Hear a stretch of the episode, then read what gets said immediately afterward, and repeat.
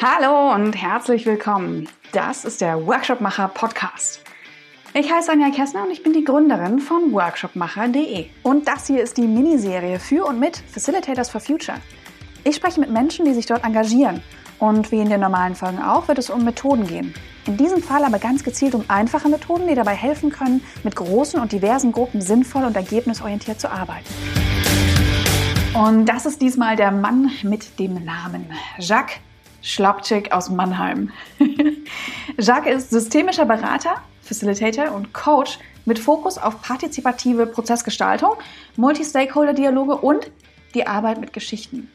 Er ist Dozent für systemische Organisationsentwicklung und Mitgründer des Beyond Storytelling Netzwerks sowie der Klimadialoge.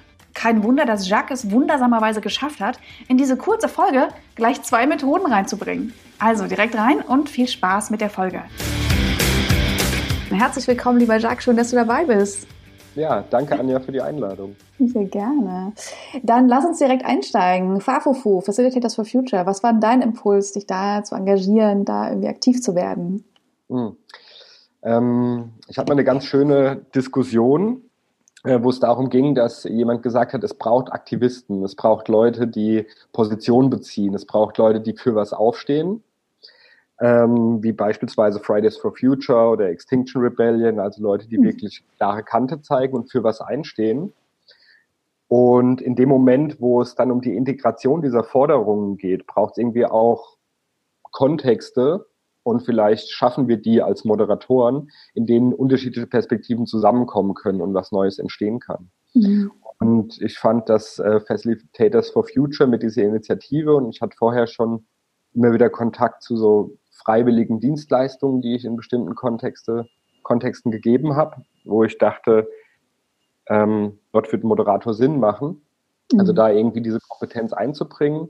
Und Facilitators for Future schafft diese Plattform, ist ansprechbar dafür und ähm, bezieht da auch eine klare Kante für Moderation und Facilitation und was das als Mehrwert schaffen kann. Und das fand ich super und ja, Sehr gedacht, da steht dran.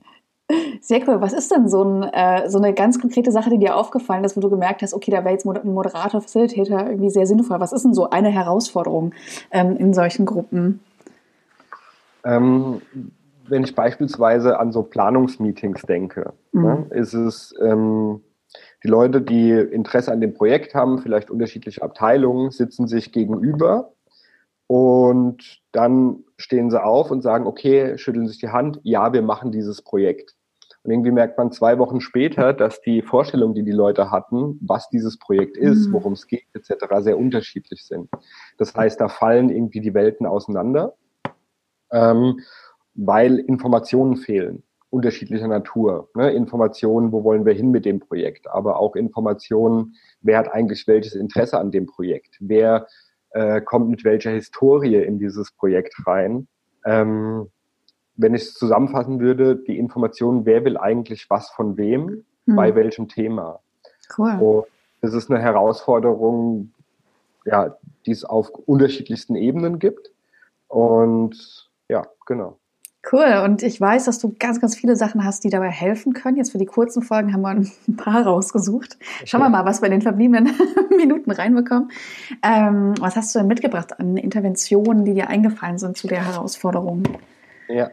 Ähm, also ich habe an drei gedacht und würde mal mhm. schauen, wie weit wir da kommen. Genau.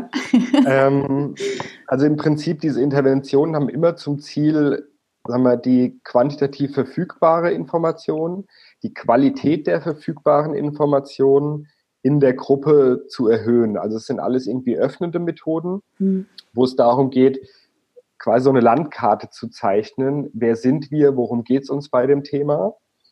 Ähm, und schließlich auch Interventionen, die es nahelegen, dass es hilfreich sein könnte, die Perspektive von anderen zu übernehmen. Hm. Also es unterstützt auch in dem Sinne einen Beziehungsaufbau und indem es das Verständnis erhöht, ähm, erzeugt es manchmal eine bessere Beziehungsqualität. Mhm, also es geht darum, irgendwie vom Ich zum Dir, zum Du, zum Wir zu kommen mhm. ähm, und so einen gemeinsamen Boden sich zu erarbeiten. Und es kann zum Beispiel ganz einfach am Anfang von einem Workshop sein und wir alle kennen irgendwie diese Check-in-Runden, ne? also warum bin ich da? Und da quasi schon so einen ersten Moment einzubauen, wo die Leute aus ihrer eigenen Perspektive in die Perspektive der anderen reingehen. Mhm. Ähm, ja, nehmen wir mal, ähm, es geht darum, eine neue Initiative oder eine neue Kampagne zu machen. Es sind unterschiedliche Akteure eingeladen zu einem Workshop, man will vielleicht zusammenarbeiten. Und dann würde ich eine erste Frage stellen und alle Leute sitzen im Kreis. Mhm. Ähm, warum habe ich heute Ja gesagt zu diesem Termin? Mhm. Dann sagt jeder was dazu, dann bekommt man schon ein bisschen Informationen. Die zweite Frage ist, dass alle über ihre rechte Nachbarin oder über ihren rechten Nachbarn sprechen. Also angenommen, ich würde euren rechten Nachbarn fragen, ähm, was ist für eure Nachbarin, für eure rechten Seite das Beste, was in diesem Workshop passieren kann? Und dann reden sie über ihre Nachbarin. Und dann die dritte Runde, frag über die, äh, die linke Nachbarin, den linken Nachbarn. Ähm, was muss hier passieren in diesem Workshop, dass deine Nachbarin den Workshop mit einem Lächeln verlässt?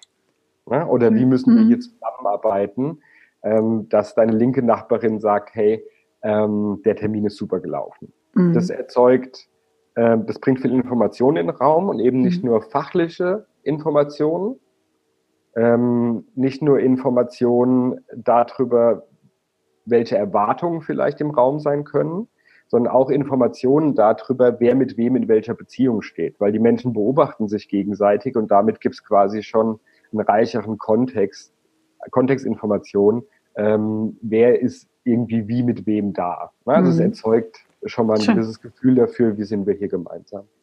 Machst du da irgendeine, ähm, irgendeine Dokumentation oder ist das rein Tonspur? Nur so rein praktisch gefragt, äh, wie machst du das normalerweise? Es kommt auf den Kontext an, aber in so einer frühen Phase ähm, würde ich eher ohne Dokumentation mhm. arbeiten, sondern es geht ähm, darum, dass die Leute so ein bisschen ins Sprechen kommen. Manchmal finde ich, dass wenn ich das dann dokumentiere, dann ist es schon so festgenagelt ja. und die Leute brauchen einfach Zeit anzukommen und ich finde, es fördert oft so eine vertrauensvolle Stimmung, wenn es erstmal nicht festgehalten wird, ne? mhm. sondern wenn ja. man einfach so da ist. Super. ja. Ja, die zweite Intervention sind zirkuläre Fragen. Das kommt aus dem, aus dem systemischen Arbeiten. Äh, ich stehe auf den Schultern von Hans-Rudi Fischer bei der, ähm, bei, meinem bei meinem systemischen Wissen. Ähm, und eine zirkuläre Frage ähm, macht ähnliches wie die Einstiegsübung und er holt aber bewusst, also lädt Menschen dazu ein, über andere zu sprechen. Mhm. Ähm, es gibt so einen schönen Satz, damit Menschen die Wahrheit sprechen, gib ihnen eine Maske. Und quasi das über die anderen sprechen ist eine Maske, die die Leute zur Verfügung haben, um ähm, vielleicht mehr Informationen zu geben, als mhm. sie sonst geben würden. Konstruktionsprinzip ist relativ einfach. Angenommen, wir haben ein Meeting, wir haben Petra, die ist verantwortlich für die Finanzen, Paul ist fürs Personal verantwortlich und Carla ist für den Vertrieb zuständig. Und die zirkuläre Frage wäre dann, Carla, was glaubst du, oder angenommen, ich würde Petra fragen, was würde Petra sagen, mhm. was Paul sagen würde, ähm, wie wir dieses Projekt aufsetzen sollen? Mhm. Das heißt, wir haben Carla, die über Petra und Paul und die Sache selbst spricht. Das heißt, mhm. mit einer Frage erheben wir wieder Beziehungsinformationen, also mhm. wie stehen die miteinander in Beziehung, ähm, und wir erheben wieder faktische Informationen. Und dann mhm. könnte ich weitergehen. Ähm, Paul, angenommen, ich will Petra fragen, was sie sagen würde, was sie vom Vertrieb braucht ähm, damit die Finanzen und das Budget geklärt ist für die nächste, fürs nächste halbe Jahr oder fürs nächste Jahr. Was würde sie sagen? Mhm. Das, ist, ähm, das, ist, eine Fragenkonstruktion, die ähm, die Beziehung und die Information gleichsam erhebt. Was an der Stelle wichtig ist, ist die Rahmung auch. Und ich glaube, da hat eine Kollegin drüber gesprochen in den ähm, äh, in diesem Podcast, in der Podcast-Reihe, so ein bisschen zu rahmen, dass es eine ungewöhnliche Frage ist. Mhm. Das überrascht sie jetzt vielleicht. Ja und sich quasi, wir sagen da im Systemischen immer, sich die License to Kill abzuholen, zu sagen, ist es okay, wenn ich Ihnen jetzt eine vielleicht ungewöhnliche Frage stelle und da kommt eigentlich immer ein Ja. So, und dann habe ich quasi die Möglichkeit, da gut reinzugehen. Ähm, und es ist was, was sich immer mal wieder so äh, einstreuen lässt. So, jetzt ist die Frage, wir sind, glaube ich, durch mit der Zeit, ob wir uns noch einen Moment nehmen für die dritte mhm. oder ob wir hier einen harten Cut machen.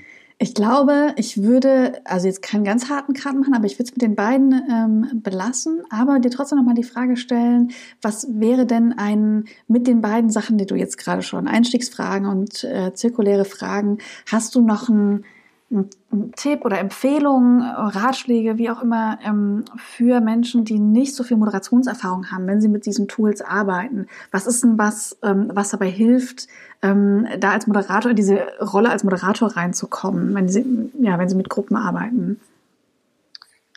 Mut. Hm. Also aus meiner Erfahrung machen Menschen in Workshops so gut wie alles mit wenn es mhm. gut gerahmt ist und wenn man sich das okay abgeholt hat. Ja, also da eine klare Identifikation für die Einstiege, klare Identifikation, wer ist denn hier die Moderatorin oder wer ist hier der Moderator? Und dann zu sagen, Leute, wollen wir ankommen und dann gibt es ein Ja von der Gruppe. Und ähnlich bei den zirkulären Fragen. Also mhm. da auch wirklich darauf zu achten, dass es ähm, eine Zustimmung gibt der Gruppe, dass es ein Ja dazu gibt, ähm, jetzt äh, vielleicht eine andere Route zu nehmen als geplant und zu sagen, so. Und ich denke, Rahmung ist, ist an der Stelle ähm, eine wichtige Sache. Und wenn das passt, machen Gruppen eigentlich so gut wie alles mit. Sehr cool. Dann vielen, vielen Dank. ja, sehr gerne.